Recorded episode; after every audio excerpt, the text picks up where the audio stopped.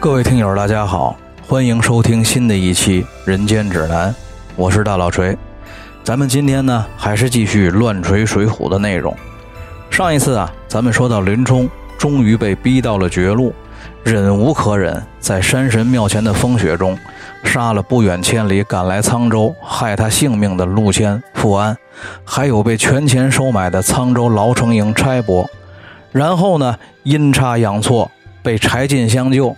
而且柴进推荐他去山东冀州梁山坡入伙，从此啊，那个温良恭俭、隐忍怯懦的林冲就死了，在草料场的余烬残灰和山神庙前风雪中的血泊里走出来的，从此就是天雄星林冲了。转世的魔头就这么觉醒了。他本来啊是大宋王朝的守护者，他隐忍怯懦，起初不像一个好汉，更像一个普通人。善良豪爽，爱妻子，也很孝顺，温柔地对待身边的每一个人，天真的相信政治清明，心里怀着美好的希望。但是无情的现实一步又一步地迫害他，断送了他所有的活路，非把他赶尽杀绝。等他毫无希望，也就不再隐忍，彻底爆发，变得凶狠，变成了亡命落草的梁山好汉，与曾经他要守护的大宋朝廷为敌。也正是大宋朝廷造就了后来的林冲，将他逼上了一条绝路，将一个好人逼成了上应星辰的魔君，官逼民反，乱自上作。如果政通人和，林冲是断不会梁山落草的。咱们说这个林冲啊，来到了梁山山下的酒馆，也就是王伦安排在山下的情报站。当然了，林冲此时并不知道这里是梁山的山眼。林冲在酒店里问店家。此处去梁山泊还有多远？应该怎么走？店家呢，却告诉了他一个不太乐观的答案，说这儿啊，离梁山其实挺近的，只有几里路，但是呢，没有旱路，全是水路，而且左近根本就没有船可以用。这林冲一听这个呀，也是没辙，于是呢，就喝着酒，心里琢磨着怎么上山，反正还是一个字儿：愁。想着自己原本是京城里的中央军教导团军官，就因为娶了个漂亮老婆，得罪了高俅，三番五次被陷害，现在落魄到当贼，有家难回，有国难投，从此就是草寇了。不由得呀，是悲从中来，借着酒劲儿想抒发抒发，就找店家要了笔墨，在泥墙上题了一首诗：仗义是林冲，为人最朴忠。江湖驰欲望，巾帼显英雄。身世背负梗，功名泪转蓬。他年若得志，威震泰山东。起初看到这儿啊，我也是懵了。一开始我也闹不明白，您说这林冲是傻呀，还是聪明呢？您不知道自己这会儿身上背着的是什么案子吗？那叫纵火烧毁国家战略物资储备库，杀害三名国家干部的大罪啊！怎么灌几口黄汤就满世界胡写呢？不过呀，咱们联系前后文，我倒是觉得林冲其实是个有小聪明，没大智慧，懦弱谨慎，却没有大城府。该明白的时候犯糊涂，没必要耍心眼的时候瞎抖机灵，身怀绝技却一辈子都干不成大事的人。我不妨替大家回忆一下，前者呀，林冲在东京中了陆谦的调虎离山计之后。心里气不过，自己拿把刀在陆谦家门口蹲了好几天，结果没蹲着人家。然后呢，没过多久，就是每日与智深上街吃酒，把这件事都放慢了。什么事儿啊？您就放慢了，警惕这么一放松，于是才有了后面的街上买刀、持刀误闯白虎堂的事儿。后来呢，您因为这事儿发配到了沧州牢城营，人家李小二都告诉您了。东京汴梁来人了，您也跟李小二确认完来人的相貌特征了，也知道买把刀，那怎么就揣着刀城里城外找了仇人几天之后，又是心下慢了呢？而且这回跟上回可又不一样，人家李小二可明明白白告诉您了，来人极有可能就是来要你命的。林冲这回心下这么一慢，警惕这么一放松。也就直接给了仇人放火烧草料场的机会，造成了他现在走投无路的现状。这都两回经验了，警惕性怎么还这么低呢？果不其然，林冲这刚写完，墨还没干呢，就让人给抓住了。不过呢，幸亏这个人是水泊梁山情报站的站长，汉地忽律朱贵。这里这段写的挺有意思的，说是朱贵啊，看见林冲在墙上题完诗之后，一把就揪住林冲说：“你胆儿不小啊，在沧州做了那么大案子，跑这儿来了。现在官府画影图形，出三千贯钱悬赏捉拿你，你说怎么着吧？”林冲这会儿还抵赖反问：“你说我是谁？”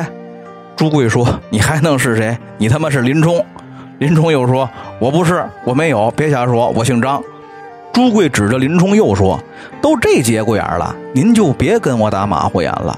您这墙上提着名，脸上还刺着字儿，您还说不是，有劲吗？您各位说，林冲是不是其实没什么大城府？没事瞎抖什么机灵，胡写什么歪诗？这幸亏是遇上梁山上的人了，万一不是呢？”白墙黑字的，您这连口供都省了。咱们闲言少叙啊。随着朱贵表明了身份，林冲呢打消了疑虑。朱贵就带着林冲来到水边，取出一张弓，穿云一支箭，一只小船来相见，送林冲上山去了。林冲啊，拿着柴进的介绍信，想投靠梁山的王伦。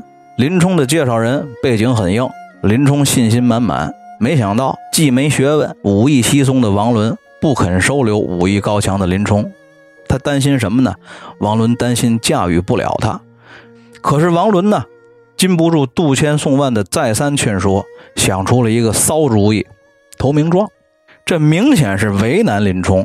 但走投无路的林冲呢，为了活命，只好答应了杀一个无辜的人。对于林冲来说呀，其实心里是极其排斥的。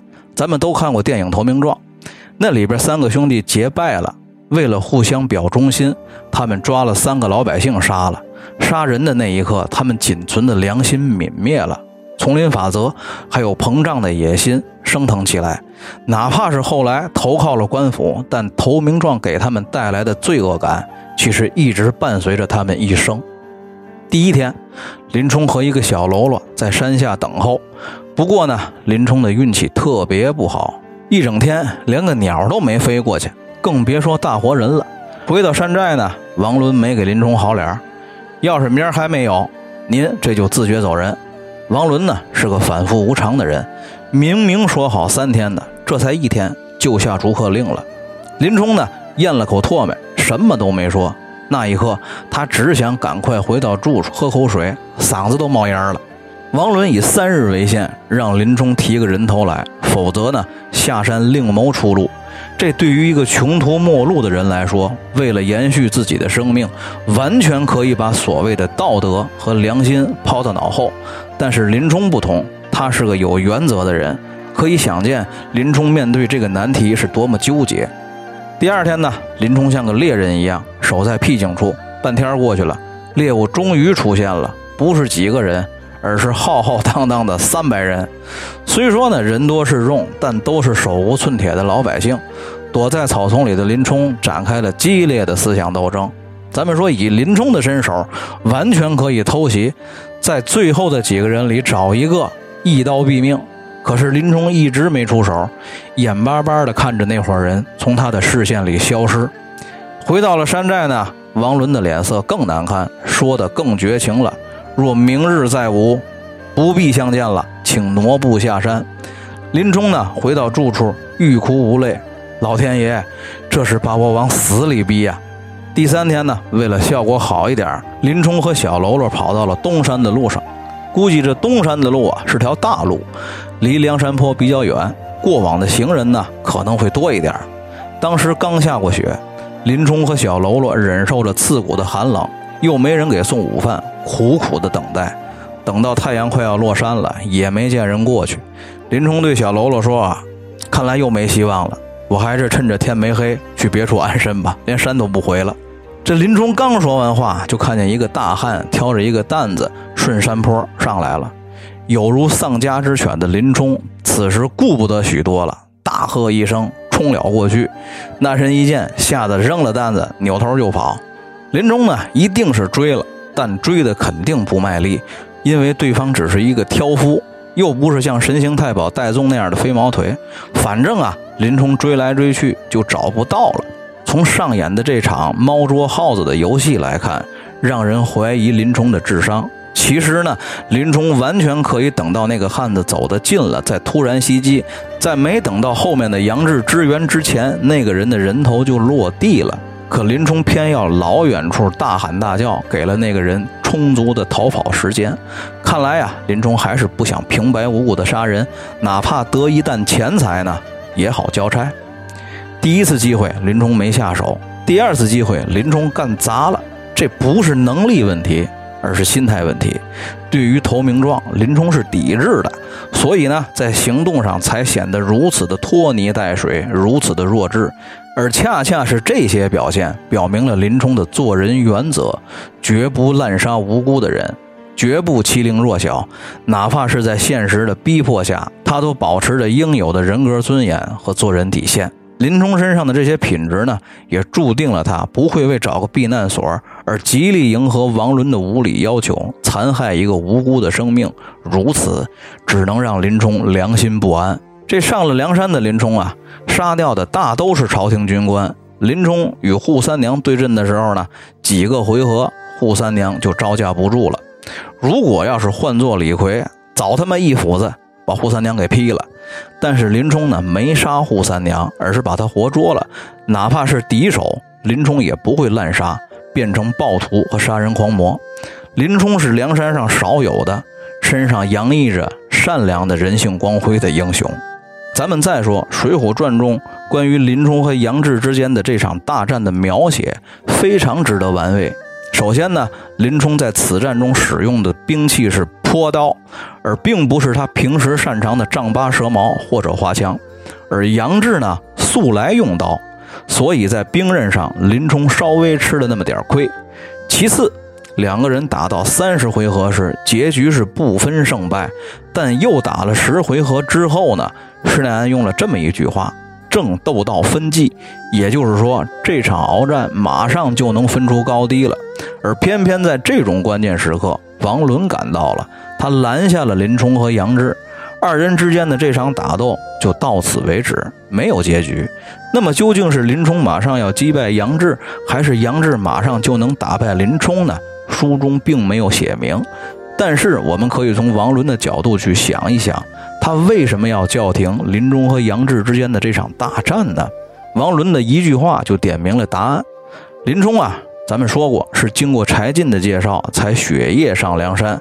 柴进的江湖地位很高，绿林好汉们大多受过他的恩惠，所以呢，王伦也对柴进敬重有加。即便如此，王伦宁可冒着得罪柴进的危险，他也不愿意留下林冲。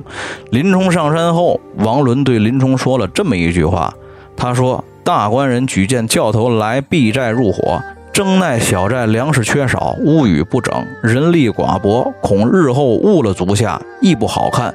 略有些薄礼，望起笑留，寻个大寨安身歇马，切勿相怪。王伦这句话的意图其实非常明显，他想赶林冲下山，但是呢，在宋万还有杜迁的劝说下。